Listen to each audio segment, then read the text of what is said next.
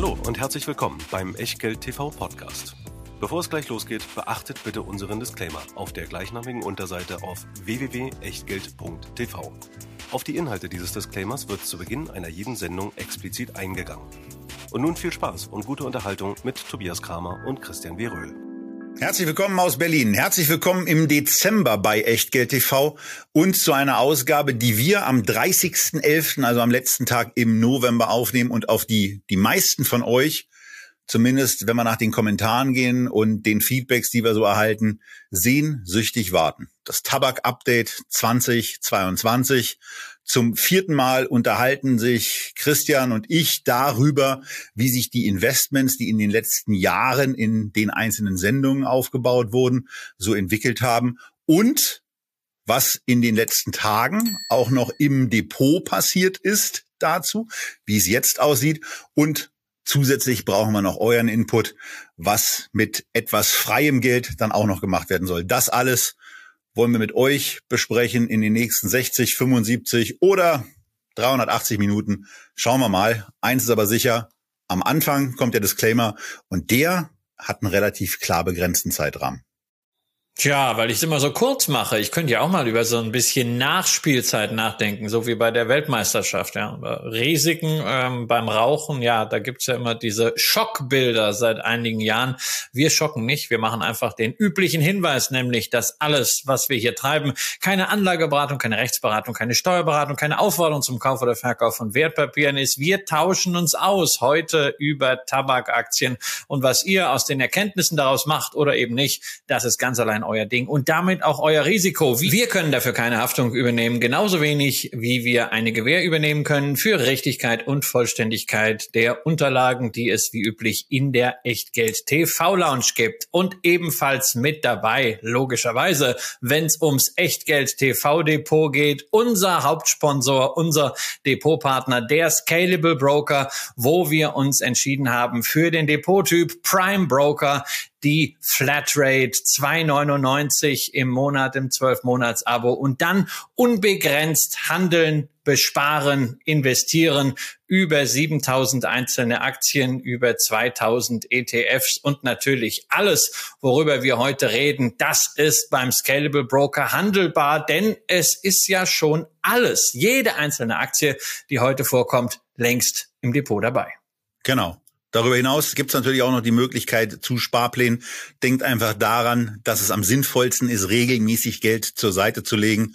Und das könnt ihr jetzt auch in aktiven Fonds tun, die seit September 22 Teil der kostenlos Aktion sind die volle Breitseite, was Sparpläne anbelangt. Aber gestern, Christian, habe ich beispielsweise dann schon mal in Vorwegnahme für die Sendung die Transaktionen gemacht, über die wir ja im Vorfeld schon so ein bisschen gesprochen hatten, dann leicht abgewandelt, wie die genau aussahen und aussehen und wie das Depot jetzt zusammengestellt ist, werden wir im weiteren Verlauf da auch noch besprechen.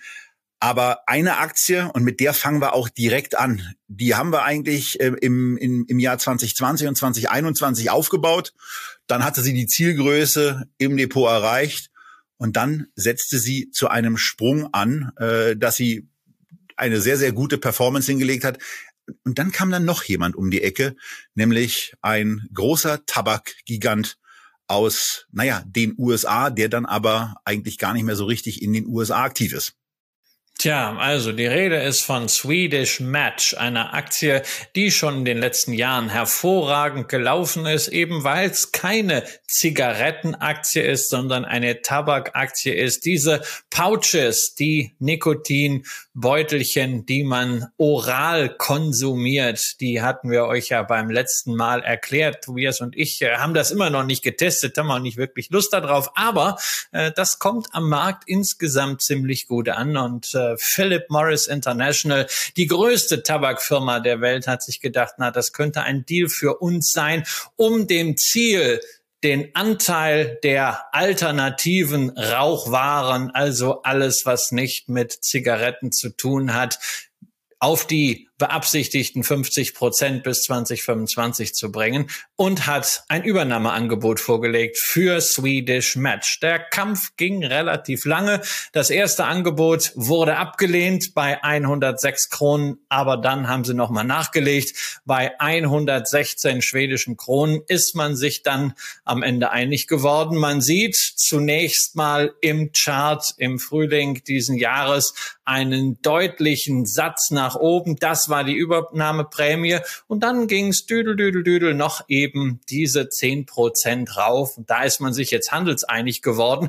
Und damit ist das Thema für uns erledigt. Natürlich könnte man jetzt auch noch über dies spekulieren. Gibt es vielleicht irgendwie da ein Squeeze-Out? Also ich hatte überhaupt keine Ahnung, wie das in Schweden läuft. In Deutschland wäre das ja für solche Übernahmespezialisten durchaus ein möglicher Fall, da anzugreifen. Aber in Schweden ist das Ganze hochkomplex. Der Matthias Schmidt, der hat das mal recherchiert und folglich, es macht überhaupt keinen Sinn, da jetzt länger dabei zu bleiben. Das Kapitel Swedish Match wird damit geschlossen. Tobias, wie siehst denn du das jetzt? Also ähm, bist du eher traurig, dass die Aktie weg ist oder sagst du, ach na ja, wir haben doch eigentlich einen schönen äh, Aufschlag bekommen, eine ordentliche Prämie, die vielleicht auch schon ganz ordentlich Potenzial der nächsten Jahre vorwegnimmt. Also ich denke, die, die Aktie hätte, wie man immer so schön und wie du ja auch gerne äh, so schön sagst, erstmal in die Bewertungen, die sie jetzt durch das Übernahmeangebot erhalten hat, reinwachsen müssen. Und dafür hätte sie nicht das Jahr 2023, 2024, sondern wahrscheinlich auch das Jahr 2025 gebraucht.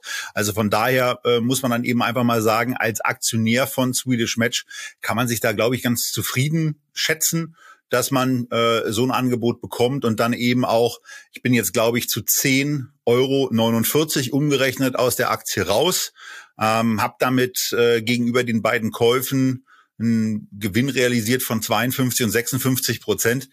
Äh, da sollte man jetzt, glaube ich, nicht irgendwie bockig sein, sondern ähm, einfach mal gucken, wie kann man dann das Geld, was ja für Tabakinvestments vorgesehen war, äh, reallokieren. Äh, das ist ja schon erfolgt. Und ähm, ja, wie es erfolgt ist, sehen wir am Ende der Sendung. Äh, denn jetzt wollen wir ja vor allen Dingen erstmal diese, diese Titel, die eben noch da sind und die auch Bestandteil des Depots sind, besprechen, mit ein paar Einschätzungen versehen. Ähm, aber grundsätzlich erstmal Kapitel Swedish Match ist erledigt. Darüber sollte man zufrieden sein. Und äh, dann ist es eigentlich auch äh, von der Reihenfolge nur recht und billig, wenn wir jetzt sowieso schon mit einem durcheinander geratenen Alphabet anfangen, ähm, dann auch gleich mal von der Swedish Match Aktie zum Käufer rüberzugehen. Und damit sind wir bei Philip Morris International.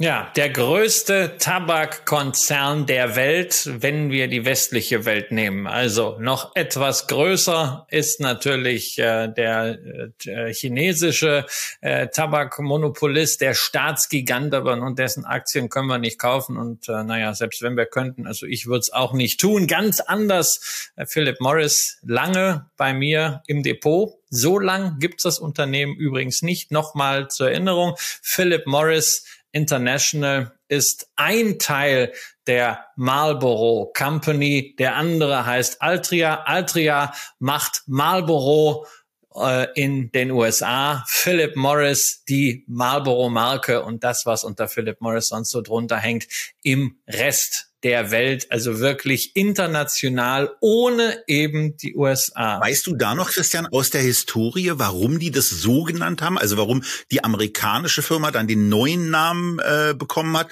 und die Philip Morris International äh, dann diesen diesen alten dieses dieses diesen Brandname behalten hat?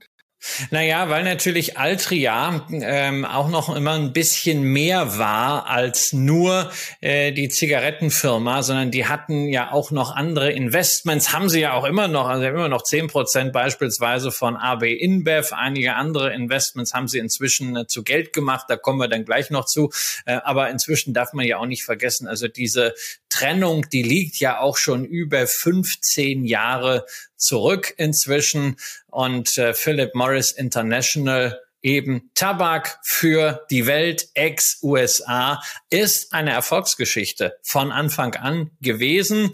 Was man nicht zuletzt daran erkennt, dass es wie bei allen Tabakfirmen Dividende gibt und zwar hier gerade die 15. Erhöhung in Folge in diesem Jahr. Das ist die, das Optimum, was man in der Zeit, seit das Unternehmen eben an der Börse ist, überhaupt erreichen konnte. Und ganz wichtig natürlich auch bei den Tabakwerten immer, dass diese Dividende eben auch voll verdient wird durch entsprechend fette und auch, das ist ganz wichtig, stabile Cashflows. Ja, und da kommen wir jetzt gleich mal ein bisschen zu den Zahlen, wo man immer mal darauf hinweisen muss, dass äh, Guru Focus zwar aggregiert, aber äh, da muss man auch mal sagen, die Sachen, die Christian, äh, die Sachen, die Christian eben gesagt hat, die hat er eben auch vorher kontrolliert. Und hier sind in dieser Aufstellung auch ein paar Abweichungen drin, wo man dann einfach mal sagen muss, na ja, da laufen ein paar Sachen unsauber, also von den ähm, zum, von, den einem, von dem einmal erkennbaren Rückgang im Dezember 17 da bitte nicht irritieren lassen.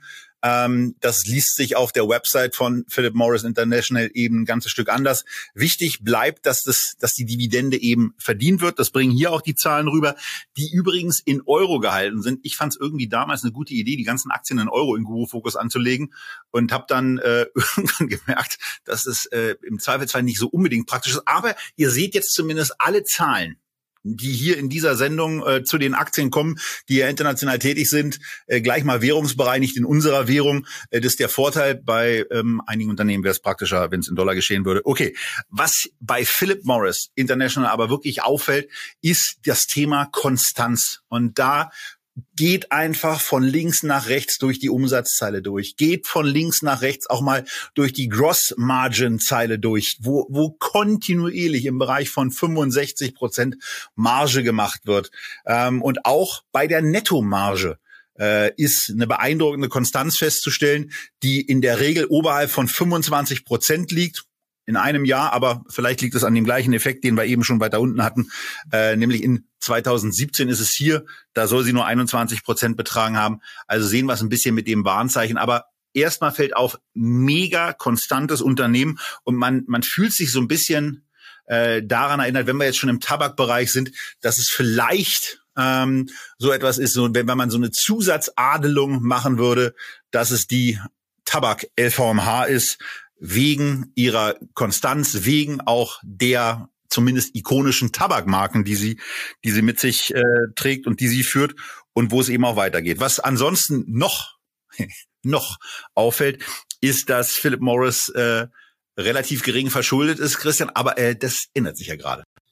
ja, also bislang ist es bislang ist es auf der auf der Schuldenseite relativ entspannt. Äh, man hat äh, die Nettoschulden zuletzt um anderthalb Milliarden Dollar auch reduziert, ist nun bei in etwa dem 1,8-fachen äh, des operativen Ergebnisses, also des EBITDA. Das hört sich recht entspannt an. Man darf aber nicht vergessen, das sind in absoluten Zahlen trotzdem 23 Milliarden Dollar und von diesem Betrag werden jedes Jahr in den nächsten vier Jahren so zwei bis drei Milliarden fällig. Also man hat durchaus Refinanzierungsbedarf. Ähm, man profitiert momentan ein bisschen natürlich auch auf der Schuldenseite von den Wechselkursen, weil man relativ hoch in US-Dollar, äh, in, in Euro finanziert ist. Ja, das wirkt negativ auf die Umsätze, aber positiv natürlich auf die Bilanzierung der Verschuldung. Aber das ist ein vorübergehender Effekt. Wir müssen halt einfach konstatieren, die sind momentan von der Schuldenseite her sehr solide aufgestellt. Und wenn man solide aufgestellt ist, dann traut man sich halt auch was. Ja, und getraut hat man sich eben diese Übernahme von Swedish Match. Und da zahlt man insgesamt für dieses Unternehmen doch ein Enterprise Value, also Marktkapitalisierung plus Schulden, die man übernimmt, von 17,7 Milliarden US-Dollar, was ungefähr dem 17-fachen des EBITDA entspricht, das bei Swedish Match für 2023 erwartet wird wird. Also äh, ihr wisst ja, ich argumentiere eigentlich sehr ungern mit Analystenschätzungen, aber genau diese Bezugnahme auf das erwartete EBITDA 2023 von Swedish Match ist die Größe, die Philip Morris auch selber im Angebot zugrunde legt und mit der man argumentiert. Naja, Was ungewöhnlich ist bei einer Übernahme, oder? Ja, aber sie wollen sie halten es für einen, für einen günstigen Erwerb, ja. Und darüber kann man natürlich jetzt diskutieren, ja. Äh, man kann einerseits sagen, natürlich gemessen an dem Wachstum, gemessen an der Marktposition, gemessen an den strategischen Implikationen dieses Deals, ist es vielleicht nicht teuer, aber man muss dagegen halten, dass Philip Morris International selbst ein Enterprise Value von 173 Milliarden Dollar hat, das EBITDA nächstes Jahr wird geschätzt auf 14,6 Milliarden Dollar. Das heißt, da haben wir also Faktor 12. Sprich, ähm, die sind selber Faktor 12 und kaufen irgendetwas, was äh, Faktor 17 hat. Da ist ganz klar, also wenn du das mit Eigenkapital machst, wenn du da neue Aktien emittieren musst, wäre jetzt nicht so gut. Folglich, die Transaktion ist komplett in Cash, nicht mit eigenen Aktien. Man will auch keine Kapitalerhöhung machen, sondern man wird den Anleihemarkt anzapfen und über die Credits Bankfinanzierung dafür haben. Das wird dazu führen, dass die Nettoverschuldung immerhin mal auf dreimal EBITDA zunächst steigen wird. Und dann muss man natürlich, das ist das Ziel, davon wieder runterkommen, so auf jeden Fall unter zwei. Damit fühlen die sich wohl. Ähm, das halten die für machbar innerhalb der nächsten drei bis vier Jahre.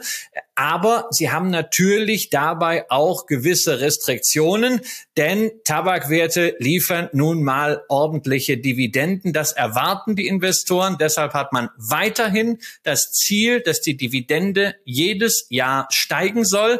Aber die Payout Ratio, die häufig an 100 Prozent lag in den vergangenen Jahren bezogen auf das Ergebnis, soll auf 75 Prozent runtergenommen werden. Das heißt, die Dividende wird nicht so stark steigen und es wird keine Aktienrückkäufe mehr geben auf nächste Sicht. Das ist natürlich auch eine logische Geschichte. Und ansonsten muss ich zumindest sagen, also dreimal EBITDA, ja, das ist etwas, was man bei der Konstanz dieser Cashflows noch vertreten kann. So, und was aber so, jetzt hast du viel gesagt über quasi die alte Welt der Raucher, in der wir ja auch noch äh, Bestandteil waren, teilweise noch in Flugzeugen mitgeraucht haben und äh, an, ansonsten uns an alle Situationen erinnern, die Raucher ebenso mitmachen. Aber in den letzten Jahren, wo dieses Thema Rauchen ja immer verpönter wird und man im Grunde auch das Gefühl hat, dass es wirklich deutlich weniger wird, tun sich ja andere Sachen auf, andere Produkte auf. Auf einmal werden designte Läden in den Innenstädten eröffnet und ähm, da ist Philip Morris auch nicht ganz untätig. Ja, also da sind, da sind sie wirklich äh, erfolgreich bei all dem, was man irgendwie unter dem Begriff Smoke-Free Products dann subsumiert, die E-Zigarette, Vapor, Verdampfer oder wie das ganze Zeug heißt. Da kennt ihr euch vielleicht sogar besser aus als wir. Ähm, aber da haben sie sehr, sehr viel Geld investiert. 2008 bis 21 insgesamt neun Milliarden Dollar reingesteckt. Immerhin, letztes Jahr haben sie damit auch neun Milliarden dann an Umsatz wenigstens gemacht gemacht und äh, das ist immerhin Umsatzanteil von 29 Prozent und sie wollen bis 2025 auf über 50 Prozent kommen. Dabei hilft ihnen natürlich äh, Swedish Match. Das ist sehr ambitioniert, aber sie haben bislang diese Planungen alle eingehalten. Das ist natürlich ein großes Plus auch aus Investorensicht, dass man bei dieser Transformation vom alten Tabakkonzern hin äh, zu der neuen Smoke-Free-Welt sehr, sehr weit ist. Wichtig dabei ist natürlich optimaler Vertrieb, insbesondere für diese Marke Equos ab 2024. Das konnte man bislang nicht so selber machen, wie man das gerne wollte, denn da gab es aus alten Zeiten noch ein Agreement mit Altria, also mit der US-Schwester sozusagen. Und dieses Vertriebsagreement, das ist jetzt aufgehoben worden. Dafür zahlt man 2,7 Milliarden Dollar an Altria und kann dann jetzt insbesondere gemeinsam mit Swedish Match, die auf dem US-Markt einen Umsatzanteil machen von 42 Prozent, natürlich diese Smoke-Free-Produkte wunderbar promoten. Dafür hat man dann auch dort die richtigen Kanäle. Marlboro Zigaretten und Produkte darf man in den USA nicht anbieten, aber natürlich die Swedish Match Produkte weiterhin und auch die eigenen Smoke-Free Produkte. Und das ist der strategische Wert dieser Übernahme, den die dort erkennen.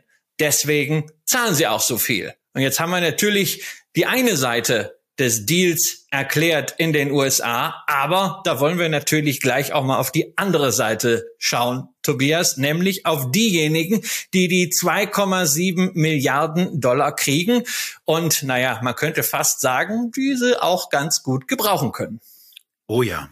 Oh ja, das können sie. Denn bei einer Altria fällt schon auf, während man bei einer, äh, bei der Philip Morris International eigentlich wirklich ein gutes Bild hat und auch trotz der verhältnismäßig hohen Bewertungen, die wir auch in der Gesamtaufstellung nochmal sehen werden. Bei der Altria äh, kommt man irgendwie, damit nehme ich schon eins vorweg, nur günstig zu sein, äh, nur günstig zu sein, äh, reicht eben nicht und ist auch zu wenig für mehr. Dieses zu wenig für mehr wird sich ähm, im weiteren Verlauf auch darin ausdrücken, dass da bisher kein Nachkauf stattgefunden hat, obwohl er eigentlich angebracht gewesen wäre. Denn Altria ist die einzige Position, die wir bisher viermal gekauft haben, denn sie tauchte auch schon in einer Aktie des Monats Sendung auf und wurde von euch gewählt, ähm, als wir noch gar keine Tabaksendung gemacht haben. Aber was hier eben schon auffällt bei dem Unternehmen, ist diese ist diese Wachstumslosigkeit. Ähm, das ist das eine, wo man, wo man dann eben dahin kommt, nach dem Motto, da, da passiert jetzt ab 2016 nicht besonders viel äh, bis 2021, aber auch was die Schätzungen anbelangt, geht es eben auch nicht so besonders intensiv weiter. Und da fragt man sich natürlich schon, ähm, woran liegt das? Warum kommt man da auf diesem Heimatmarkt nicht mehr so richtig aus dem Quark? Äh, hin, hinzu kommt, ähm, dass zwar ein KGV von unter 10 erreich, ähm, äh, angegeben wird, aber wenn man sich so diese ganzen Zahlen ähm, aus dem März, aus dem Juni, aus dem September anguckt, äh, dann ist man eben in einer Situation, dass man sich schon fragt, wie die erwarteten 478, die dann zu einem sehr, sehr günstigen erwarteten KGV für 22 führen, eigentlich erreicht werden sollen. Also da steht für mich zumindest auch ein dickes Fragezeichen dran. Und ähm, äh, wenn man dieses Fragezeichen so setzt und einfach mal die Gewinn Schätzungen dann ein bisschen äh, zurückhaltender formuliert, dann merkt man eben schon, dass dieses im Moment 18er KGV nicht unbedingt durch durch diese durch diese qualitative äh, Businessführung, wie sie bei einer Philip Morris International zu sehen war, äh, eben auffällt. Ein Indikator dafür, dass man dass man so ein bisschen Bauchschmerzen bei dem Unternehmen äh, entwickeln kann. Also mir ging es zumindest so. Eure Kommentare, eure Korrekturen, eure Hinweise sind da herzlich willkommen. Ist auch ähm, ja, äh, wenn man einen Blick auf die Nettomarge richtet, dann fühlt man sich eigentlich irgendwie an Lotteriespiel erinnert. Also die ist in den, in den mit 20ern, dann ist sie 16 mal bei 73 Prozent, dann ist sie 19 bei minus 6,5 Prozent und auch ähm, in den letzten Quartalen seht ihr alles zwischen minus 49 und plus 41 Prozent, was da so, was da so geht. Und da sage ich dann so ein bisschen, nee, also das, das gefällt mir erstmal einfach von den Zahlen nicht und da bekomme ich, da bekomme ich eine ablehnende Haltung und bin jetzt ehrlicherweise gespannt, was Christian dazu zu sagen hat, weswegen diese Zahlen eigentlich alle gar nicht jetzt so ernst zu nehmen sind, weil also so daneben liegen kann Guru Focus ja ähm, in der permanent gar nicht. Nee, nee, nee, nee, die, die daneben liegen, das ist tatsächlich Altria. Das ist das Management. Das war ja eigentlich so, Ach so historisch. Eine, eine Sache noch, eine Sache noch, weil wir vorhin auf die Dividende so schön eingegangen sind. Hier ist es eben so, dass in den letzten sieben Jahren die Dividende nur einmal verdient worden ist. Äh, auch das ist nochmal was, wo man dann sagt so, oh, nee. Auch das, ja, auch das muss man, auch das muss man alles äh, mal einordnen. Also Altria war ja klassischerweise auch gerade früher, als es noch Philip Morris war, weltweit äh, so der Inbegriff von Shareholder Value. Ja, jeder, der sich für Aktien interessiert, hat schon mal diese ganz langfristigen Charts gesehen. Ähm, Altria, ex-Philip Morris gegen den Dow Jones seit 1960, seit 1970, seit 1980 mit inkludierten Dividenden und das sind einfach ganz andere Welten. Also es gibt kaum eine Aktie, die, die so lange Raucherzeiten. Genau, es gibt kaum eine Aktie, die so lange Shareholder Value generiert hatten. Das ist natürlich auch dann nach der Aufspaltung immer die Verpflichtung gewesen. Und man muss halt in den letzten Jahren sagen, ähm, dass da eben kein Wert für Aktionäre mehr geschaffen worden, worden ist, sondern sehr, sehr viel Wert zerstört worden ist. Vor allen Dingen mit Investitionen. Also egal, ob das jetzt Cannabis war oder ob das Smoke-Free-Produkte waren, das ist einfach grandios schiefgelaufen. Man hat immer auf dem Hochpunkt investiert und viel zu viel Geld ausgegeben und dann sind die Geschäfte auch nicht richtig gelaufen und äh, das äh, größte Drama ist ja Jewel, was eine Zeit lang in den USA richtig gehypt war, gerade auch bei Jugendlichen und äh, just auf dem Höhepunkt des Hypes hat äh, Altria Milliarden da reingebollert und dann äh, kommen eben auch jetzt äh, diese Nettomargenschwankungen äh, daher,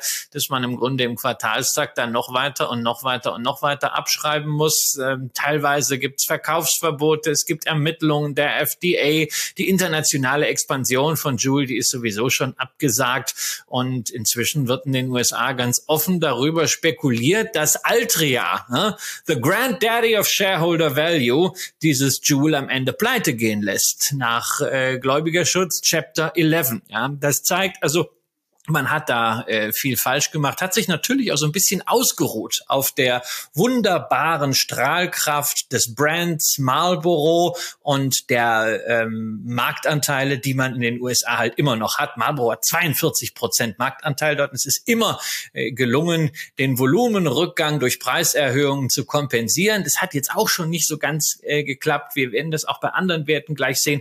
Die haben Umsatzzuwächse. Ja, bei Altria ist der Umsatz Umsatz halt year on year leicht zurückgegangen. Und natürlich, man versucht jetzt auch wieder mal nach vorne zu denken. Man hat jetzt ein Joint Venture gemacht mit Japan Tobacco, um jetzt deren Heated Tobacco Stick vertreiben zu können, nachdem das Engagement mit Philip Morris International für besagte 2,7 Milliarden Dollar eben dann nicht mehr existiert. Aber das ist erst so ein Thema, wo man wirklich die Power auf die Straße kriegt 2025. Ja, man hat einen guten Marktanteil mit äh, Nikotin-Pouches unter der Marke On in den USA. Damit hat man immerhin 22 Prozent Marktanteil.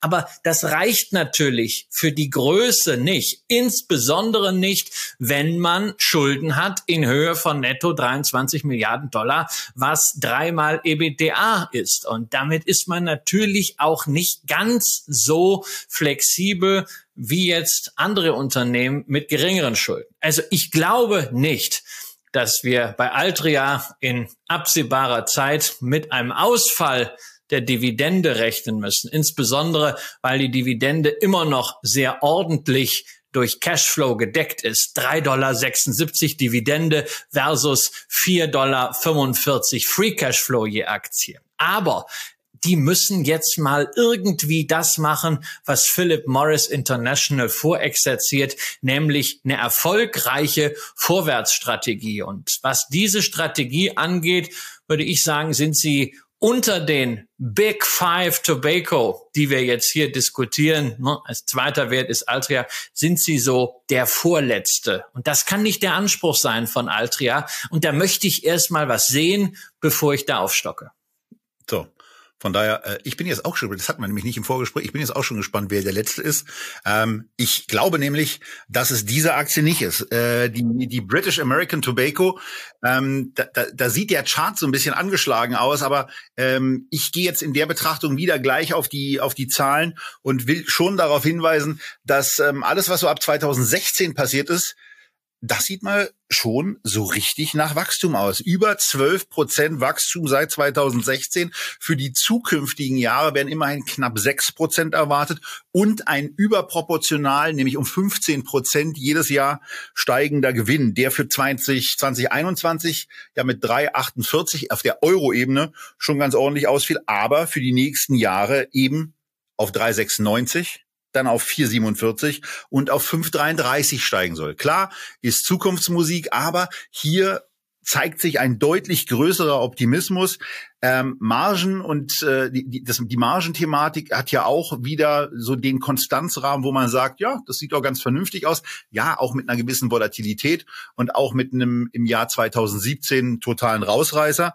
Ähm, aber wir sind hier zumindest mal in der Situation, wo man sagen kann, das sieht insgesamt eigentlich ganz vernünftig aus, außer dass man auch hier eins sagen muss, nämlich dass die Gewinnschätzung, die ich eben so schön mit 396 ja schon in den Raum gestellt habe, auch hier so ein bisschen deutlicher fraglich ist, denn das Ergebnis pro Aktie war im zweiten, äh, war im, war zum Halbjahr Juni 22 nur in Anführungsstrichen 94 Cent. Äh, und um auf die 3,8, 3,96 zu kommen, müssten dann eben noch drei Euro kommen. Und wenn man sich da die letzten Halbjahreszahlen so anschaut, dann kann man das zumindest mal latent in Zweifel ziehen.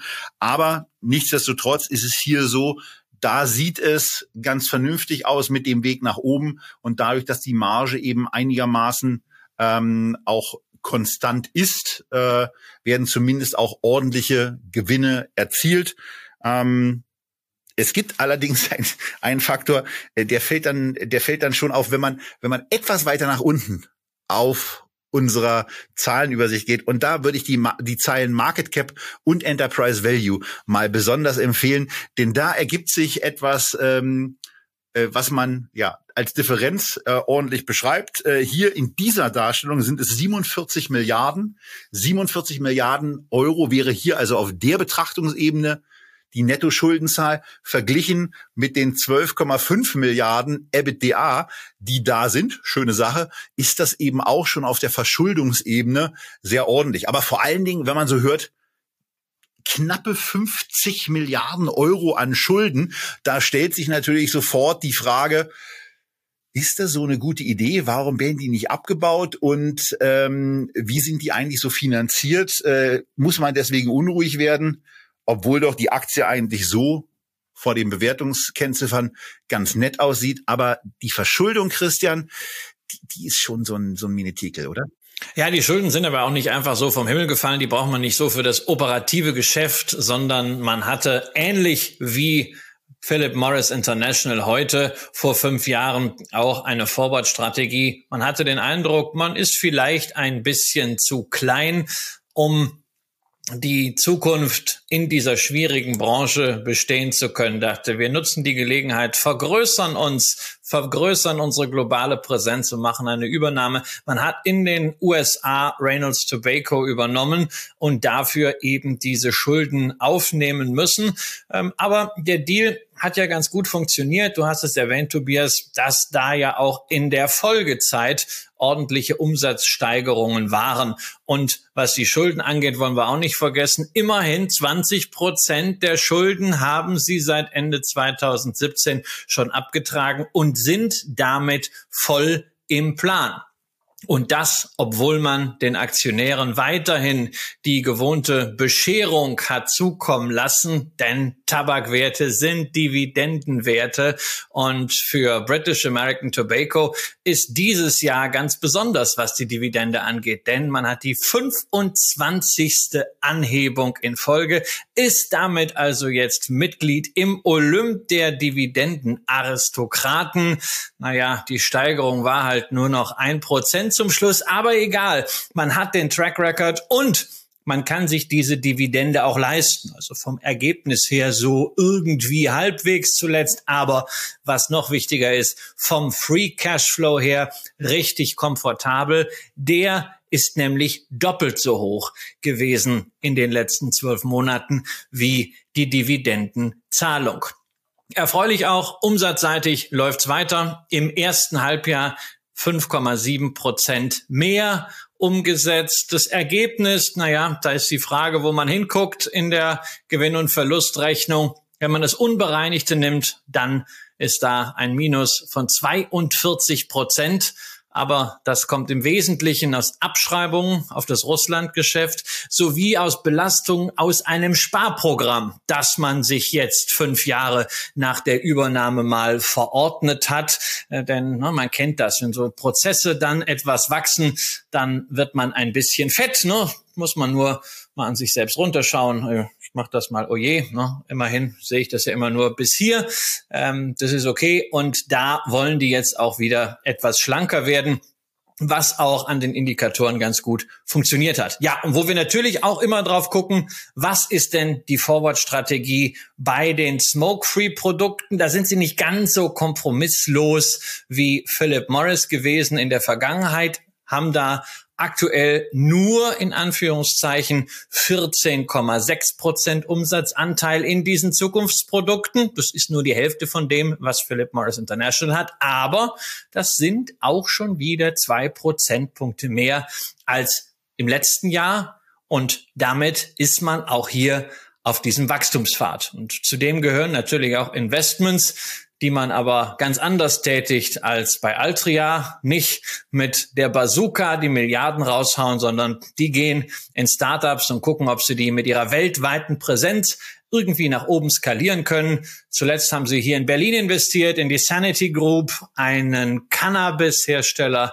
Und in den USA hat man sich beteiligt an Charlotte's Web. Die machen Wellness-Produkte auf Hanfbasis. Tja, wenn es nichts wird, dann ist das eine Rundungsdifferenz. Aber vielleicht wird das ja mal eine Sparte. Summa summarum, gut aufgestelltes Unternehmen. Natürlich, die Schulden sind ein Risiko, aber die Präsenz, die Profitabilität, der Free Cashflow sind die Aktivposten und dafür in Summe fair bewertet. Ja, jetzt war ja nur fair bewertet. Ähm, wenn man jetzt sagt, also bei, bei Philip Morris war es ja relativ eindeutig, da gingen, gingen unsere beiden Daumen eigentlich eher nach oben.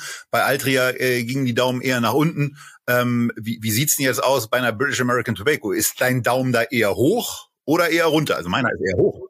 Ja, natürlich. Also wenn es jetzt hier um eine Aufstockung geht, dann ist der ist der Daumen eher äh, hoch. Man darf jetzt, es ist halt nicht mehr die Situation wie vor einem Jahr. Ja, das dürfen wir halt auch nicht vergessen. Als wir im November letzten Jahres diese Sendung gemacht haben, da haben wir so ziemlich äh, so ein so ein zyklisches Tief erwischt. Ja, und seitdem sind die Kurse halt äh, deutlich gestiegen, insbesondere bei British American Tobacco, also inklusive Dividende in ähm, Lokalwährung, sehen wir hier Plus von 37 Prozent seit der letzten Tabaksendung. Ähm, da waren sie vielleicht wirklich äh, ein Value-Schnäppchen. Jetzt sind sie ich will bei einer Tabakaktie nicht sagen, a wonderful company, wie das Warren Buffett äh, ja immer formuliert, aber it's a good company at a fair price.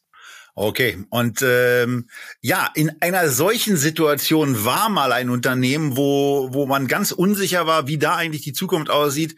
Ähm, was den schönen Namen Imperial Brands hat. Und äh, das hängt vor allen Dingen auch damit zusammen, dass da eben nicht nur Tabak drin ist, aber Tabak natürlich ein wesentlicher Baustein dessen ist, womit auch zukünftig dieses Unternehmen vorangehen soll. Und man kann am Chart jetzt schon erkennen, dass sich da offensichtlich was getan hat, dass ein mehrere Jahre dauernder ähm, ja, Abwärtstrend gebrochen wurde. Und es sieht jetzt gar nicht so spektakulär aus. Aber wenn man sich dann mal vergegenwärtigt, von wo die Aktie kommt, dann ist das eben in den, in den letzten äh, 12, 15, 18 Monaten eben schon mal eine recht angenehme Entwicklung gewesen. Und die letzte Position, glaube ich, die wir, die wir, die, die, die günstigste Position, die wir erworben haben, ist, glaube ich, so 40 Prozent vorne. Die Position, die aus dem letzten Jahr ist, glaube ich, so 20, 25 Prozent vorne. Ähm, das sehen wir aber gleich auch nochmal in der Aufstellung. Da ist eine ganze Menge passiert und auch was die Zukunft anbelangt, das sieht eigentlich irgendwie gut und günstig aus. Was hier relativ schnell aufgefallen ist, auch da wieder Blick nach unten. Da war, ist man ja so ein bisschen nach der, ähm, nach der British American Tobacco gleich mal sensibilisiert, dass man da auch gleich nach unten guckt und sich so anschaut, wie entwickelt sich denn da eigentlich die Nettoschuld? Und das ist eine sehr erfreuliche Entwicklung, denn seit 2016 gelingt es dem Unternehmen kontinuierlich die Nettoschulden zu reduzieren und man ist jetzt eben bei einem Punkt angekommen, äh, wo man wo man sagen kann, ähm, oder wo das Unternehmen sagt, dass sie jetzt auf einer Verschuldung angekommen sind, wo sie am unteren Ende ähm, ihres, ihres Verschuldungsziel angelangt sind, nämlich beim Faktor 2. Ähm, das war ein, ein, auch ein wichtiges Ziel des, des Umbaus, der dort vorgenommen wurde. Ähm, und jetzt ist man eben in der sehr angenehmen Situation, dass man ja irgendwas mit der Kohle machen muss. Und das führt zum einen dazu, dass man Dividenden plant zu erhöhen, dass man aber auch fürs Fiscal Year 23, das am 1. Oktober 23 begonnen hat, schon mal gesagt hat, wir kaufen jetzt mal für eine Milliarde Pfund in diesem Fall Aktien zurück.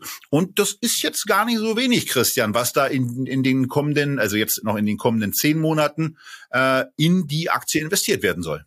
Ja, also wobei ich muss jetzt sagen, insgesamt ist mir die ganze äh, Passage von dir jetzt so ein bisschen zu sehr positiv. Ja, also ich meine, es ist auch schön, dass wir jetzt erwähnen, dass sie jetzt die Dividende steigern wollen, aber wir wollen ja nicht vergessen, wo das Unternehmen herkommt. Sie haben ja massive Marktanteilsverluste hinnehmen müssen über Jahre. Sie haben ja versucht, von dem Tabak wegzukommen. Sie hießen ja dann auch nicht mehr Imperial Tobacco, sondern dann Imperial Brands. Dann haben haben sie in Logistik investiert, hat ja auch alles nicht so richtig funktioniert. Und dann mussten sie 2020 endlich die Dividende kürzen. Hatten Sie ein schönes Argument, ne? Corona, ähm, das hat ja für alles herhalten müssen und dann hat man die Dividende von 200 Pence auf 138 äh, runtergesetzt. Dieses Jahr gab es dann schon wieder 140. Ja, und jetzt soll sie äh, dann steigen, aber bis man mal irgendwann dahin kommt, wo man mal war, also das wird noch dauern. Ähm, ich denke, der deutsche CEO, der seit 2018 hier äh, an Bord ist, der Stefan Bomhardt, der in Reutlingen studiert hat, ähm, der hat sehr, sehr erfolgreich geschafft, dieses Unternehmen, was wirklich in einem Erosionsprozess war, zu stabilisieren ja, die Marktanteilsverluste auch mal aufzuhalten, die Bilanz zu stabilisieren. Jetzt muss man mal gucken, dass man allmählich auch nach vorne schaut und nach vorne schauen heißt in der Tabakbranche nun mal auch die Smoke-Free Products und da sieht's halt noch nicht so wirklich günstig aus. Da machen sie gerade mal drei Prozent ihres Umsatzes mit. Also da haben sie wirklich Handlungsbedarf und es ist jetzt auch nicht so, dass der Markt auf Imperial Brands gewartet geöffnet hat äh, mit neuen Smoke-Free Products. Also da sind sie in einem harten Wettbewerb und ich möchte also wirklich auch erstmal sehen, dass dieser Turnaround, den wir im Chart schon gesehen haben, dass sich die Aktie seit den Tiefs Ende 2020 verdoppelt hat, dass dieser Turnaround auch wirklich mal operativ von entsprechenden Meldungen, die nicht nur etwas mit der Bilanz zu tun haben, begleitet wird. Unabhängig davon bin ich völlig deiner Meinung, dass natürlich Aktienrückkauf auf dem Niveau und günstig ist die Aktie ja ein sinnvoller Maßstab für Kapitalallokation ist. Ja, wir machen ja ganz oft dann auch Vorständen und Unternehmen den Vorwurf, dass sie dann einfach relativ blind in die eigene Aktie auch zu sehr, sehr hohen Multiples reinkauft. Und der Vorwurf würde hier bei Imperial Brands ins Leere gehen. Ähm, und vor dem Hintergrund ist es bei mir hier einfach so, ich habe eine ich habe eine hohe, ich habe ein hohes Wohlfühlgefühl hier im Moment. Ich musste, auch das schon mal als Vorwegnahme, ich musste ähm, bei der Aufstockung, die ich gestern durchgeführt habe, hier nichts tun, weil diese Aktie eben im Grunde genommen äh, ja die die bestgelaufene hinter Swedish Match war und jetzt ist. Ähm, sie hat seit den Käufen einmal um drei, einmal um 48, einmal um 37 Prozent zugelegt. Ähm, und vor dem Hintergrund war sie auf der Zielgröße, wo ich die anderen Aktien dann mal hinterhergezogen habe. Wie gesagt, wie das aussieht, schauen wir, schauen wir uns gleich an. Bei dir würde hier der Daumen nach oben oder da eher nach unten gehen. Ach, du weißt, ich habe ja nur drei Tabakaktien privat in meinem Depot. Ja, das ist ja mal einer der ganz wenigen Bereiche, wo du viel breiter diversifiziert bist als ich. Ja, also ich, ich bin sehr glücklich mit Philip Morris International. Ich bin sehr happy mit British American Tobacco und ich bin aus der Vergangenheit äh, auch wegen der ganzen Dividenden, die ich über die Jahre bekommen habe, mit Altria jetzt nicht unglücklich, würde da aber nicht aufstocken, sondern will da was sehen. Ich persönlich brauche da nichts dazu und es bleibt bleibt für mich dabei das, was äh, der Jonathan Neuschler ähm, in einer wirklich guten Habilitator-Analyse geschrieben hat, die ihr natürlich auch bei ihm am Blog nachlesen könnt, äh, wenn ihr nicht nur was hören wollt, dann äh, das ist eine Turnaround-Situation und ich mag keine Turnaround-Situation. Das ist irgendwie natürlich reizvoll, aber ich habe ausreichend Tabak und fühle mich mit den drei Unternehmen gut aufgestellt. Okay, aber ähm, da wir ja jetzt quasi an dem Punkt sind, wo wir vier von fünf Tabakaktien aus den Big Five besprochen haben, ähm, kommen wir jetzt zu deinem Lowlight? Kommen wir jetzt zu Platz fünf auf fünf? Nee, nee, nee, also das Lowlight, das Lowlight ist wirklich äh, äh, Imperial Brands. Ja, weil ich okay. da halt, weil ich da halt, weil ich da halt äh, erstmal sehen möchte, dass da jetzt auch eine Strategie nach okay. vorne umgesetzt werden kann. Ja, weißt du, nicht nur nicht nur stabilisieren, das ist ja von der Managementleistung schon mal großartig, aber jetzt zu gucken, dass derjenige, der den Laden überhaupt von der Erosion mal gerettet hat, dass der jetzt auch in der Lage ist, richtig neues Geschäft aufzubauen. Ich meine, mich würde es ja freuen, aber ich habe ich hab da einfach Zweifel und ähm, ich sage mir, wenn ich funktionierende Firmen haben kann, äh, dann, dann nehme ich doch die. Und Japan Tobacco, da muss man ja auch sagen, also ähm, ich kaufe jetzt äh, keine japanische Aktie, abgesehen von Itosho, äh, wo Warren Buffett auch mal wieder nachgelegt hat gerade ähm, über die Indemnity Insurance. Ähm, aber naja, also da kann man ja jetzt auch sagen, das Warten und die Geduld hat sich ja endlich gelohnt. Ja, also hier ist es, hier ist es jetzt in der Tat auch mit positiven Zahlen ähm, zu einem zu einem gut sichtbaren Chart äh, gekommen, weswegen natürlich die Podcasthörer an dieser Stelle wie üblich aufgefordert werden, rechts ranzufahren und sich die Unterlagen aus der Echtge TV Lounge herunterzuladen. Aber ähm, es ist es ist ganz überraschend, Christian, denn wir haben im Vorgespräch schon gesagt, ähm, du hattest dir die du hattest dir die Meldung angeguckt und das sieht alles eigentlich, das klang eigentlich alles richtig gut. Man sieht es eben auch an den Meldungen. Auch die Dividendenbegleitung war ja positiv, dass man da jetzt auf einmal anfängt anzuheben.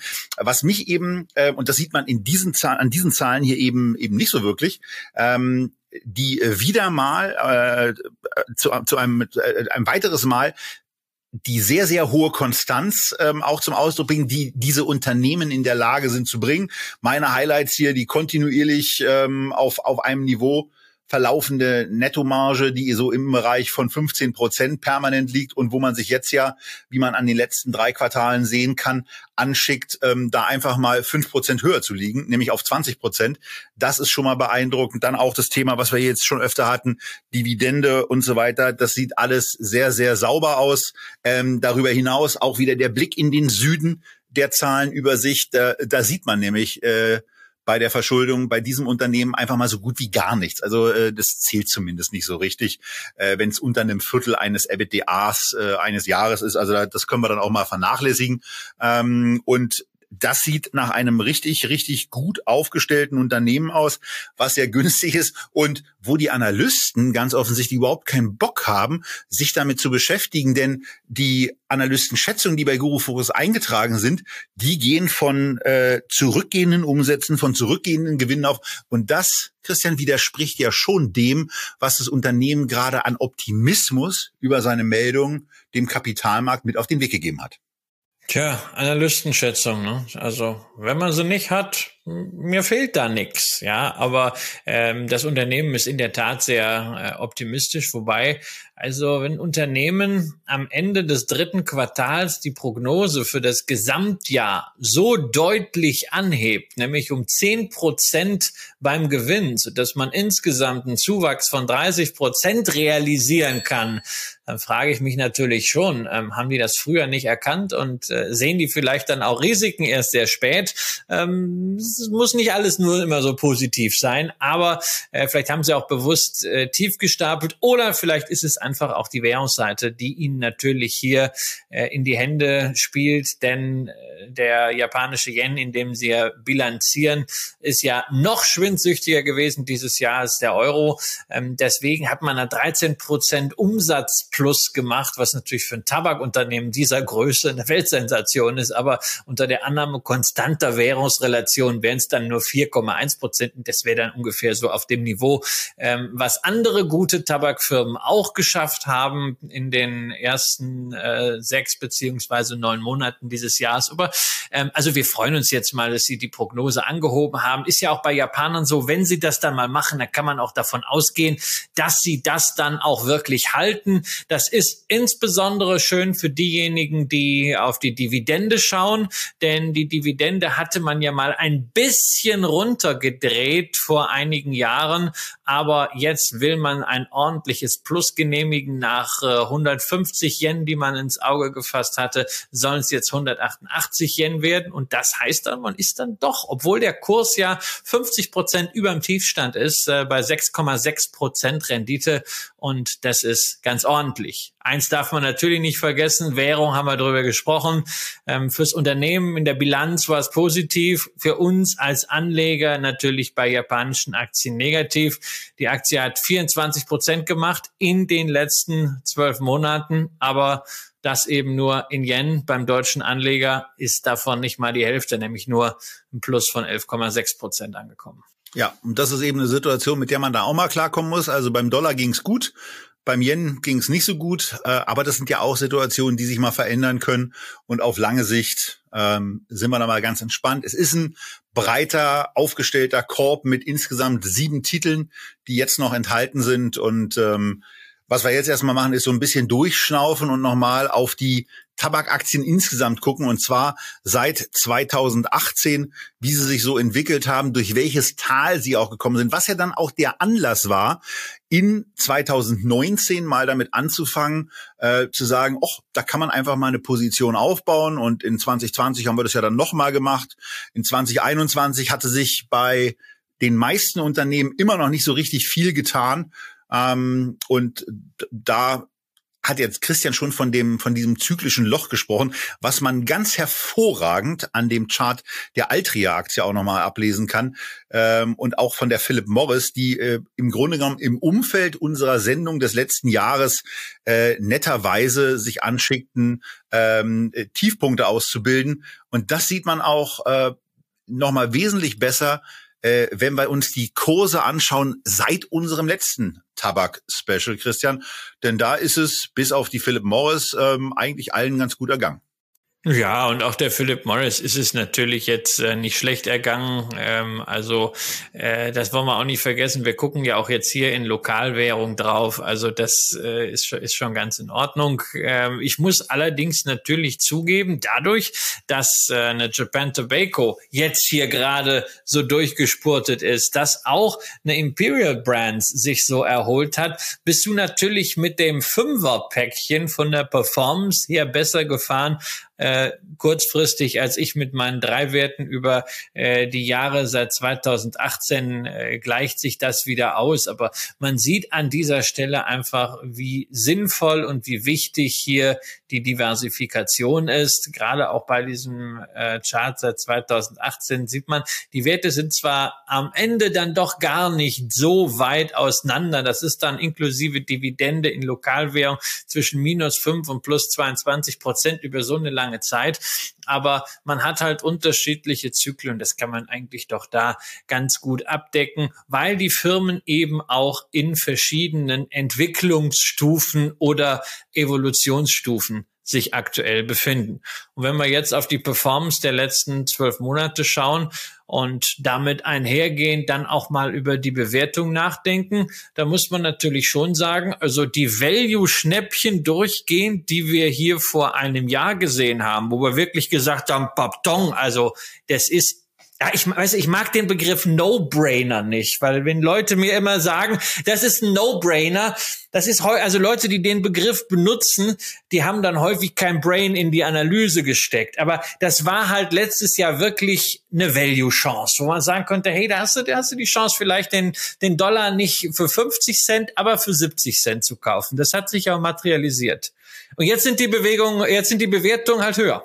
Und was ein ganz wichtiger Punkt dann eben auch noch ist, äh, dass sich, dass sich diese, dass sich diese günstige Bewertung und wir haben in den Sendungen immer darüber gesprochen, ja auch aufgrund dieser ganzen ESG-Diskussionen mitergeben haben, dass sie aus bestimmten Depots einfach entfernt wurden, weil sich institutionelle Investoren anders aufstellen mussten und äh, unsere Kernthese ja auch auch war, äh, dass irgendwann dieses Auskehren aus Portfolien irgendwann mal vorbei ist und wir ähm, schon so ein bisschen in dem letzten Jahr auch das Gefühl hatten, dass wir da kurz vor genau diesem Auskehrende stehen könnten.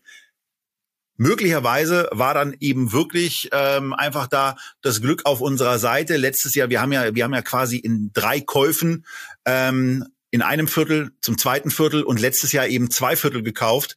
Also im Grunde genommen letztes Jahr die Käufe der beiden Vorjahre nochmal verdoppelt und ähm, sind jetzt eben in der Situation, dass genau diese auch längerfristig angelegte Durchschnittskursbildung, die ihr natürlich auch mit Sparplänen einfach machen könnt, sich ähm, ja zumindest mal rentiert hat und jetzt eben beständig auch attraktive Dividenden ins Depot bringt. Ja, ja, was ESG angeht, sind wir ja in diesem Jahr sowieso ein bisschen äh, toleranter geworden, ja, wenn wir uns anschauen, welche Aktien dieses Jahr eben laufen, ja, Rüstungsaktien, Ölaktien, Atomaktien, Kohleaktien, also all das, was die letzten Jahre aussortiert wurde. Ähm, wir sehen jetzt eben, die Welt ist doch nicht so gut, wie wir sie ganz gern hätten. Gleichwohl muss man natürlich jetzt auch sagen, wenn man so den einen oder anderen Kommentar auch mal von Investoren und Analysten liest über Bewertung, ähm, wenn dann noch Potenzial bei den Tabakaktien gesehen wird und man vergleicht sie dann schon allgemein wieder mit der Bewertung von nicht zyklischen Konsumgüteraktien, wo man dann beispielsweise bei einer Nestlé ist oder auch äh, eine Etage tiefer bei einer Kellogg's oder bei einer General Mills und dann sagt, naja, die können ja eigentlich auch mit einem 18er KGV bewertet werden, statt jetzt mit 12 und 14, um da irgendwie Kurspotenzial draus abzuleiten. Da muss ich natürlich auch auf der anderen Seite wieder sagen, wieder Vorsicht, ja. Also einen gewissen Abschlag dafür, dass wir es hier doch mit einer Branche zu tun haben, die in vielen Staaten vom Regulator sehr, sehr kritisch gesehen wird, äh, den muss es geben. Das limitiert das Potenzial, aber ich meine, bei den Dividendenrenditen, hey, da reicht's uns doch auch mal für die nächsten zwölf Monate, wenn die Kurse seitwärts laufen und die Dividenden etwas steigen. Aber das war ja noch nicht alles, denn wir haben ja nicht nur die Big Five im Echtgeld-TV-Depot sondern wir hatten auch noch mal die eine oder andere Spezialität daneben. Eine, das war eben Swedish Match, extrem profitabel.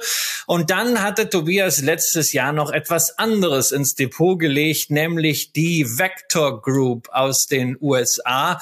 Die ist mal wirklich so auch von der Umsatzentwicklung und der Umsatzgröße her ein paar äh, liegen tiefer. Die machen nämlich gerade mal so 1,5 Milliarden Dollar Umsatz im Jahr. Aber immerhin der einzige US-Zigarettenhersteller, der in den letzten zehn Jahren seinen Marktanteil und seine Anzahl verkaufter Produkte gehalten hat. Das ist sonst niemandem gelungen. Ähm, bist du mit dem Investment in die Vector Group denn jetzt entsprechend zufrieden, Tobias? Naja, man soll auch mal mit den Währungsgewinnen zufrieden sein, die man vereinnahmt hat. So ähm, viel mehr, viel mehr war es nicht. Die Aktie ist 17,5 Prozent im Plus. Äh, das ist aber bei einem äh, US-Unternehmen jetzt ähm, eben nie so schwierig gewesen. Die hat sich ja, die hat sich einigermaßen äh, neutral zu unserem Kaufkurs entwickelt. Man sieht hier auch, dass es da noch äh, ein paar Ausschläge gab und dass das Ganze auf einer, auf einer Euro-Basis auch hätte deutlich schlechter für mich laufen können. Also von daher bin ich da schon ganz einverstanden mit. Äh, das war ja dann auch noch das Thema, dass es da ähm, eine, eine, eine, eine Ausgründung beziehungsweise einen Aktiensplit äh, gab, wo ein Unternehmen, was ja überhaupt nichts mit dem Geschäftsfeld eines äh, billig Zigaretten verkaufenden Unternehmens zu tun hat, aus dem Konzern ausgekehrt wurde. Eine Immobilienfirma, auf die gehen wir spätestens in der Übersicht noch ganz kurz ein. Ähm, es war eine ziemlich gute Entscheidung, das rauszukehren.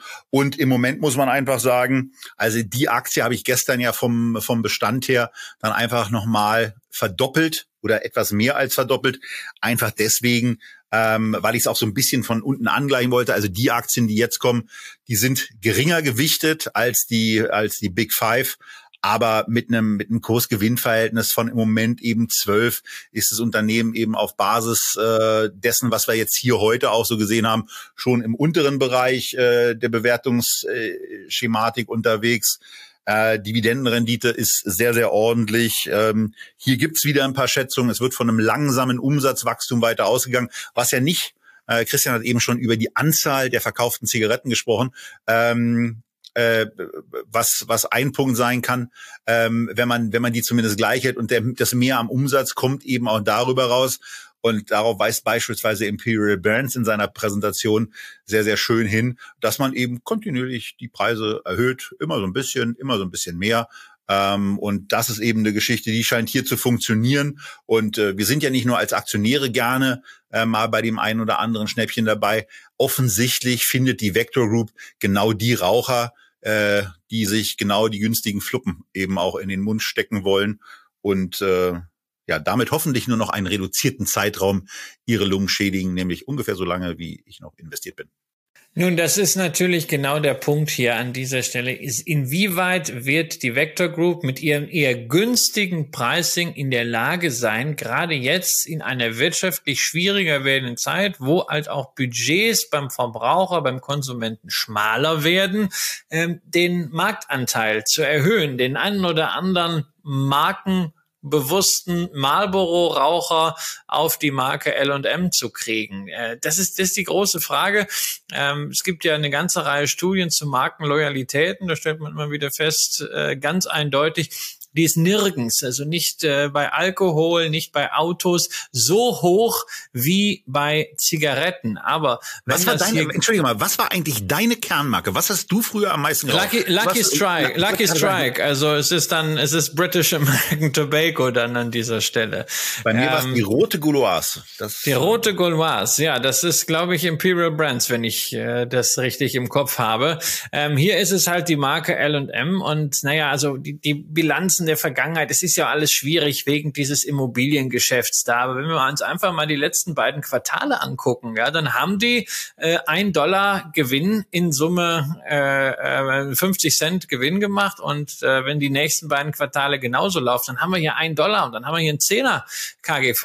Und mit dieser Aktie, ja, ist man so ein bisschen vielleicht auch dagegen gehatcht, dass der ein oder andere Raucher eben umsteigt, was zum Beispiel Altria, dann doch irgendwann beim Marktanteil mal ein, zwei Prozentpunkte kosten könnte. Und auf dem Niveau sind das natürlich gleich richtig große Beträge. Auch bei der Vector Group müssen wir allerdings auf ein Thema hinweisen und das ist wieder mal die Bilanz, genauer gesagt die Verschuldung, 900 Millionen Dollar Nettoschulden bei einer Marktkapitalisierung äh, irgendwie bei zwei Milliarden. Das ist ganz ordentlich.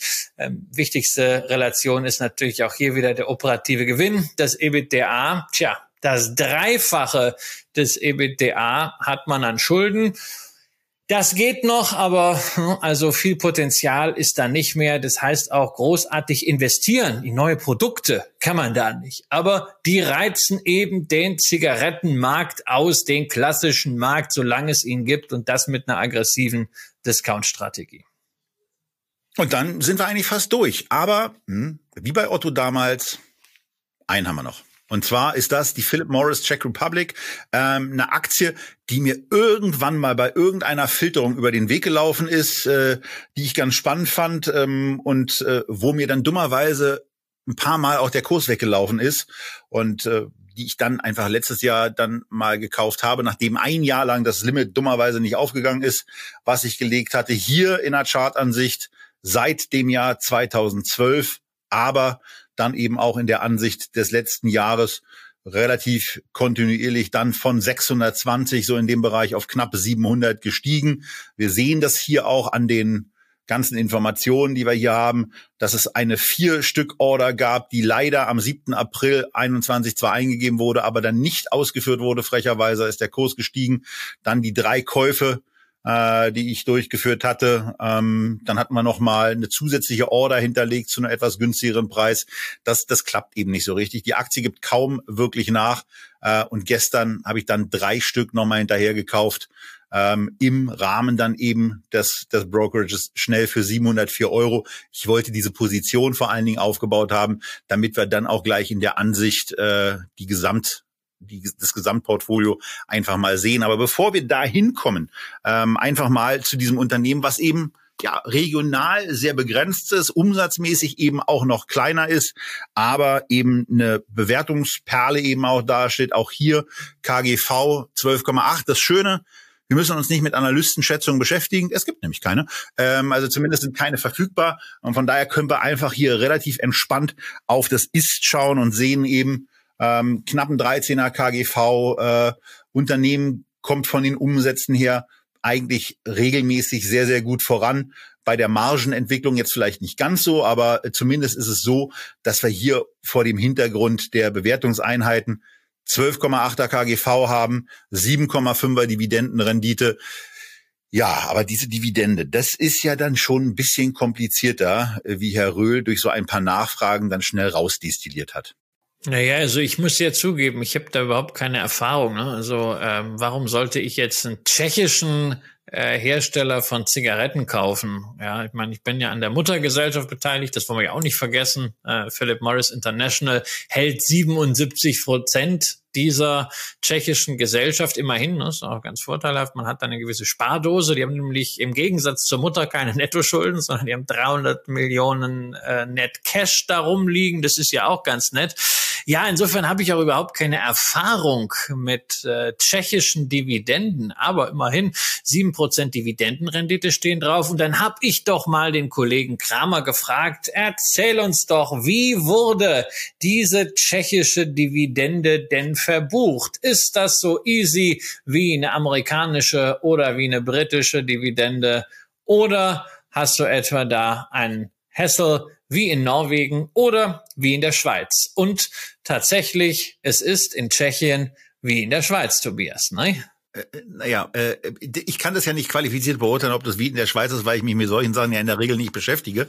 Nun ist es hier aber so, dass das schon irgendwie mal was ist, wo es zumindest um, wie du vorhin gesagt hast, ähm, äh, naja, so vier Döner geht ähm, oder oder oder oder dreimal Currywurst mit Pommes äh, bei Curry 36, weil der Bruttobetrag, der hier angesetzt äh, wurde durch die, also durch die Zahlung und dann durch die erfolgende Umrechnung, war eben 158 Euro. Und dann war ich dann schon mehr als nur ein bisschen erstaunt, dass davon dann eben nur 86,21 Euro angekommen sind. Ähm, und das hat genau damit zu tun, ähm, dass da bestimmte Abzüge eben einfach laufen im, im Zuge der, der Quellensteuer auch, wo man dann einfach irgendwo, äh, das haben wir noch nicht rausgefunden, sind aber im Übrigen im Kommentarbereich sehr dankbar äh, für Hinweise oder gerne auch per Mail äh, an hallo@echtgeld.tv, ähm, wer eigentlich schon Erfahrungen damit hat, sich in der Tschechischen Republik äh, bestimmte Sachen zurückzuholen, weil hier geht's ungefähr um 30 Euro. Ähm, das werden wir nicht sofort machen, das werde ich nicht sofort machen, aber nächstes Jahr kommt ja mehr. Nächstes Jahr kommt ja A durch die doppelte Anzahl von Aktien schon mal die doppelte Dividende. Dann sind es also nicht nur ungefähr 20 Euro, wenn die die Dividende nicht noch erhöhen, sondern sind schon 40 Euro in Summe, also 60 Euro. Ähm, oh, da, da kann man ja zumindest schon mal gucken, äh, was passiert da eigentlich. Also, wenn da jemand Erfahrung hat, gerne äh, eine Mail, äh, gerne auch im Kommentar ähm, weil da habe ich ja schon ein bisschen, ein bisschen Muffensausen vor, dass ich auf einmal mit einer osteuropäischen Behörde äh, mich auseinandersetzen darf, dass es irgendwelche Erstattungen also, Also die Behörden, die beißen ja nicht. Ja, im schlimmsten Fall reagieren sie nicht, so, so wie so wie die Italiener. Aber ich, ich also nach allen Erfahrungen so mit Osteuropa glaube ich, dass die auch da näher an der Schweiz sitzen und viel effizienter äh, organisiert sind als dort, wo 40, 50 Jahre schon derselbe äh, Trott ist. Ja, man also in ja den tschechischen klar, Zügen hat man zumindest viel mehr Spaß ja, als in den ich deutschen. Ich bin am, bin, bin am Wochenende noch äh, im tschechischen Zug äh, äh, nach und von Dresden gefahren im äh, Speisewagen. Also ich muss echt sagen, das war herrlich, das war pünktlich, die waren freundlich und es war lecker. Das Bier und die, ich glaube, Doletschi-Würstchen hießen sie. Äh, man sieht sehr genau, was hier passiert bei der Abrechnung. Man hat die Bruttodividende, 10% Kapitalertragssteuer, Deutsch gehen runter, der Solidaritätszuschlag geht runter und dann diese 55 Euro, das sind eben 35 Prozent tschechische Quellensteuer. Davon kann man eben entsprechend den Anteil in Höhe von 31 Euro zurückfordern. Und wer sich wünscht, dass der Kollege Kramer dieses Formularprozedere einfach mal durchexerziert und dazu gehässig. wir ein schönes Video drehen, der möge doch bitte unten drunter kommentieren. Also tut mir doch den Gefallen. Ich möchte einmal sehen, dass der Kramer Quellensteuer zurückfordert. Weil vielleicht kommt er auf den Geschmack, vielleicht sieht er, wenn man das einmal gemacht hat, das tut gar nicht weh. Zum ersten Mal in deinem Leben kriegst du fürs Formulare ausfüllen Geld. Sonst nervt das ja immer nee, so. Nee, nee, das, das, das, stimmt nicht. Das stimmt nicht. Also ich habe schon meine Steuererklärung auch selber gemacht oder äh, habe sie in Wie dafür kriegst du Geld für die Steuererklärung? Ich muss immer was zahlen. Ich muss immer Steuern zahlen. Ich würde mir Nö, jedes Jahr wünschen, dass ich, ich meine bin irgendwann, ich bin irgendwann so in den Vorauszahlungen drin, ähm, äh, und widerspreche diesen Schätzungen dann erstmal immer nicht, weil ich mir denke, ach, dann habe ich keinen Stress mit denen, dann denken die, sie machen alles richtig, sie haben keine Nervereien und irgendwann kriegt die Kohle ja doch wieder. Also das Also schreibt runter, ihr wollt den Kramer ein Quellensteuererstattungsformular bearbeiten sehen. Ja. Äh, eigentlich, eigentlich ist ja die Kurzbotschaft, äh, ihr wollt den Kramer leiden sehen, äh, weil sowas ist in der in der Regel äh, dann in der Tat Höchststrafe. Äh, so, das war also die Situation. Ähm, und äh, als ich mit Christian am Dienstag, also am heute ist ja Mittwoch, also am 29. morgens telefoniert, da dachte ich noch, also ich muss jetzt unbedingt einen Vorher-Nachher-Screenshot machen. Ähm, Habe ich vergessen. In der Situation. Und äh, deswegen äh, mal die, die Shots, die ähm, auf unserem Google-Sheet äh, gemacht wurden. Da gab es nämlich äh, ein, ein, ein Teil vor einer Transaktion. Ähm, wo im Grunde genommen äh, ich mir mal angeguckt habe, was mache ich eigentlich mit diesem mit diesem Erlös, den 6.258 Euro aus der Swedish Match Aktie. Und dann ging es eben darum, wie groß ist eigentlich die Position in Altria. Das waren eben so 5.300 Euro. Wie groß ist die Position auch in der Imperial Brands? Das waren so 5.240 Euro. Also dachte ich dann einfach mal, ich gleiche mal von unten nach oben die Aktien an. Das kann ich ja machen. Ab 250 Euro kostet mich äh, die die Order-Durchführung ja nichts. Und ich kann einfach relativ auch kleine Stücklungen dann einfach mal kaufen, habe also für umgerechnet 270 Euro äh, dann nochmal British American Tobacco nachgekauft. Oder für 955 Euro Japan Tobacco. Und last but not least für 565 Euro ähm, die Philip Morris. Die beiden letztgenannten Aktien, da dachte ich, die würde ich ganz gerne mal ein bisschen in die Region auch bringen. Da deswegen wurden sie auf, 5.000, äh, auf 4.000 Euro hochgestuft. Ähm, die Philip Morris ebenso mit 2.100 Euro knapp und die Vector Group mit 2.400 Euro. Nach den Transaktionen sah das Ganze dann so aus, äh, dass, dass das dann eben die, die Werte waren. Insgesamt äh, 24 Positionen äh, in der gesamten Tabaksparte drin sind, die erworben wurden für 31.166 Euro und äh, die jetzt im Moment eben mit einem Wert von 35.000 Euro notieren. Äh, das ist also die Situation. Aber jetzt weil da ja etwas so schön rot beleuchtet ist, lohnt es sich noch mal ganz kurz, Christian. Du hattest dir das Unternehmen auch noch mal ein bisschen vorher angeguckt, ähm, etwas zu Douglas Element zu sagen. Ich war nur auf der Website äh, fand die einigermaßen schwer zu bedienen. Für die Immobilien, die sie ganz gerne verkaufen würden, muss auch sagen, ähm, dass ich das Gefühl habe, dass da eher sehr hochpreisig ähm, angeboten wird, was ja im Moment ein schwieriger Markt ist. Und das hatte Folgen. Ja, also du hast ja letztes Jahr für jeweils zwei gehaltene Vector Group Aktien eine Aktie von Douglas Elliman äh, bekommen. Das ist wirklich ein sehr großer äh, Real Estate Broker, Immobilienfirma, 7000 gebundene Agenten, die sind sehr stark in New York und Florida. Ja, und wenn man äh, die Nachrichten verfolgt, dann weiß man, dass dort dasselbe passiert wie hier.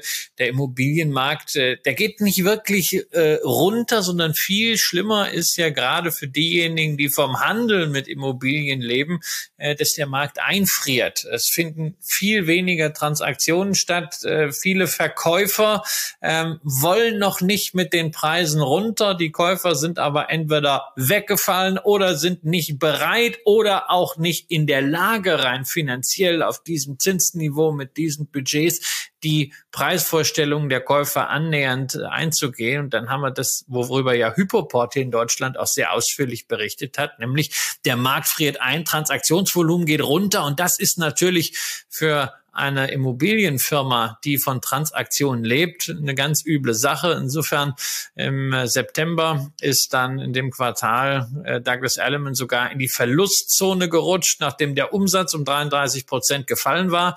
Und zu allem Überfluss ist auch noch eine Einheit, nämlich äh, der John Sandberg, der 90 von im letzten Jahr 350 Millionen Dollar Umsatz gemacht hat, jetzt zur ebenfalls börsennotierten Compass gewechselt, also zu diesem PropTech-Anbieter.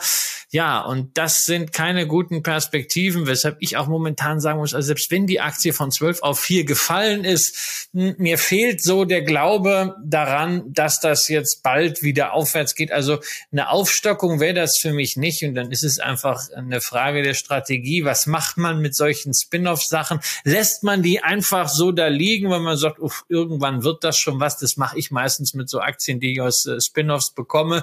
Ähm, der liebe Tim Schäfer hat das ja mal für die Sears-Aktie ganz schön auf seinem Blog nachvollzogen, was man da im Laufe der Jahre alles so an Spin-offs bekommen hat und wie diese Spin-offs dann am Ende wirklich für die Rendite gesorgt haben, während ja die Sears-Aktie komplett den Bach runtergegangen ist. Super Aber, Artikel. Super Artikel, ja, der eigentlich ein Plädoyer dafür ist, dass man sagt, komm, hey, es frisst ja kein Brot, lass das hier liegen. Ähm, aber wenn man das ganze Depot mal ein bisschen entrümpeln möchte, auch damit vielleicht die Übersicht hier über das Echtgeld-TV-Depot äh, im Scalable Broker ein bisschen leichter fällt, insbesondere weil es ja jetzt mit Tabak wirklich gar nichts mehr zu tun hat, kann man natürlich auch sagen, man haut raus. Also ich privat würde es halten, aber wenn du es loswerden willst, ja, ich kann dir keine guten fundamentalen Argumente liefern, warum du es ausgerechnet jetzt nicht verkaufen solltest. So. Und um auch das mal gemacht zu haben, weil wir haben ja, wir haben ja monatelang quasi hier auch äh, immer mal so relativ oberflächlich darüber gesprochen, dass uns eine Funktion äh, im, im Broker, in der Broker-Ansicht gefehlt hat. Und es war eben genau diese, diese Gruppierungsfunktion, die dann äh, jetzt vor ein paar Wochen eingeführt wurde, was, was für uns eben ganz schön ist. Denn äh, so, eine, so ein Google Sheet sieht natürlich äh, relativ über, unübersichtlich aus. Ähm, und viel praktischer ist natürlich, sowas dann mal aggregiert zu haben. Und so sieht's eben im Moment aus. Am 30.11. um 20.04 Uhr ist es mittlerweile.